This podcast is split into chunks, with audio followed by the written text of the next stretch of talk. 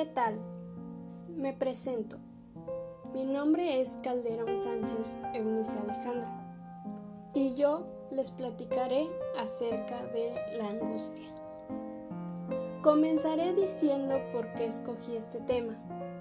En mi opinión, la angustia puede ser provocada por ese impulso de pensar y cuestionar demasiado una cosa, un momento, a una persona, etc.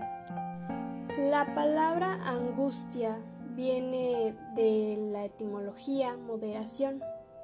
Otro significado general de esta dice que es un estado afectivo que se caracteriza por aparecer como reacción ante un peligro desconocido o impreso.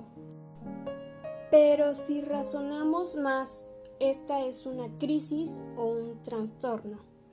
Ambos vienen por parte de la ansiedad. Cuando se habla que esta es una crisis, define que son miedos extremos que comienzan repentinamente y ocasionan síntomas tanto físicos como emocionales. Cuando se trata de un trastorno de angustia, esta conduce a una preocupación excesiva por crisis futuras y cambios en el comportamiento orientados a evitar las situaciones que podría desencadenar una crisis. Un ejemplo de esto puede ser una persona con fobia a las serpientes. Al ver este animal le causa miedo o preocupación a qué pueda hacerle. Es curioso porque el trastorno de angustia es básicamente la preocupación que tiene la persona por la posibilidad de sufrir más crisis de angustia y debe cambiar su comportamiento para intentar evadirlas. Les contaré que yo sufro de esto por lo que no es tan fácil expresarlo. Es algo incómodo el no saber controlarlo. Es peligroso por los pensamientos que suelen haber, como el de sentirse inútil y en un alto grado el de suicidio. Sientes que todo te sale mal o que nadie valora tu esfuerzo. Como antes mencionado, se acompaña de malestares como lo son las elevaciones del ritmo cardíaco, temblores, sudoración excesiva, sensación de opresión en el pecho o falta de aire. Este concepto también se relaciona con la psicología, especialmente con el psicoanálisis construido por el famoso Freud.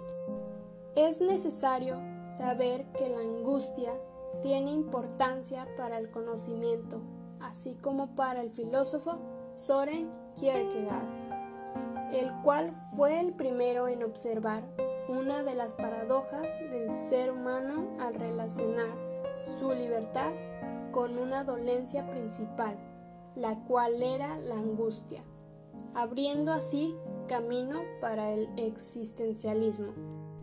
Él hablaba de la angustia no desde un lugar de pasarlo mal, sino que analizaba lo que significaba la existencia, el estar aquí. Decía que somos arrojados a este mundo con elementos y circunstancias que no podemos controlar.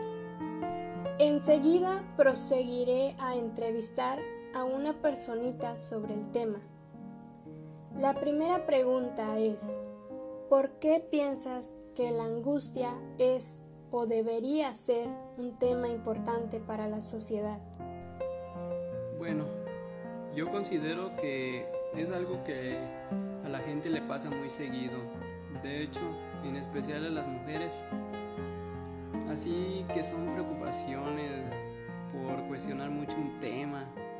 Pero eso igual es grave porque no se sabe controlar o que la gente sea consciente y empática con los demás y se den cuenta de los síntomas de una persona con este trastorno o consideren formas de comportarse.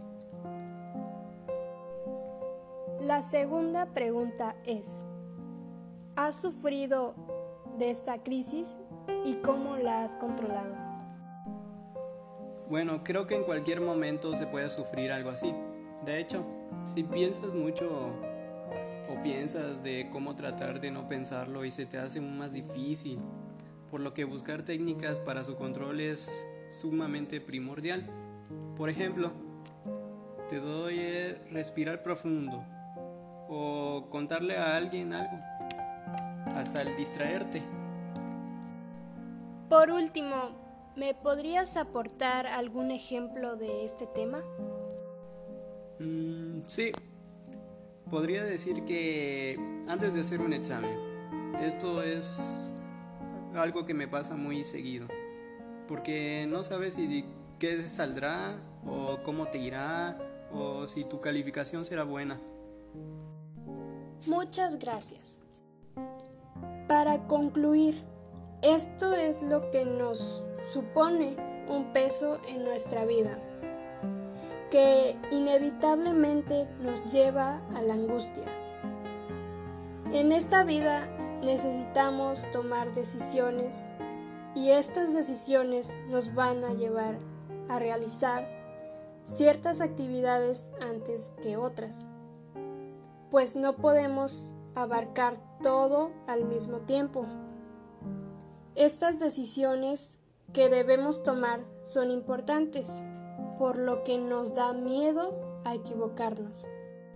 El tema de la angustia es complicado, ya que cada persona debe aprender a controlarse y bien pedir ayuda y orientación.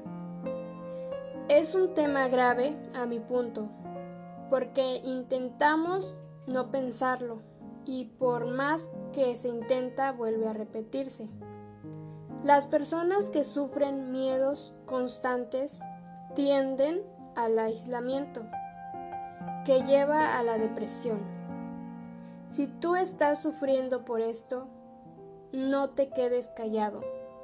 Poco a poco te irás apagando y perdiendo tus seguridades. No te comprenderán al 100%, pero con dos o tres personas que siempre estén a tu lado bastan. Quiero invitar a que tú, que estés oyendo esto, no te lo tomes a juego. Un ejemplo es cuando llega el momento de elegir tu carrera y aún no encuentras lo que realmente te beneficia. Si conoces a alguien con esto, no lo lastimes, ni te burles de cómo actúe. No sabes lo que ha pasado para reprimir eso que siente. Tú que estás triste, con miedo, respira y piensa en un color. Cierra tus ojos y repítelo en tu cabeza. Respira hondo, que todo pasará. No te quedes en silencio, no te apartes de los que te quieren. Ve el cielo cada noche, busca una estrella y platícale tu día. Cuando sientas que nadie está para ti, lo más importante es que te ames a ti y busques lo que realmente te gusta.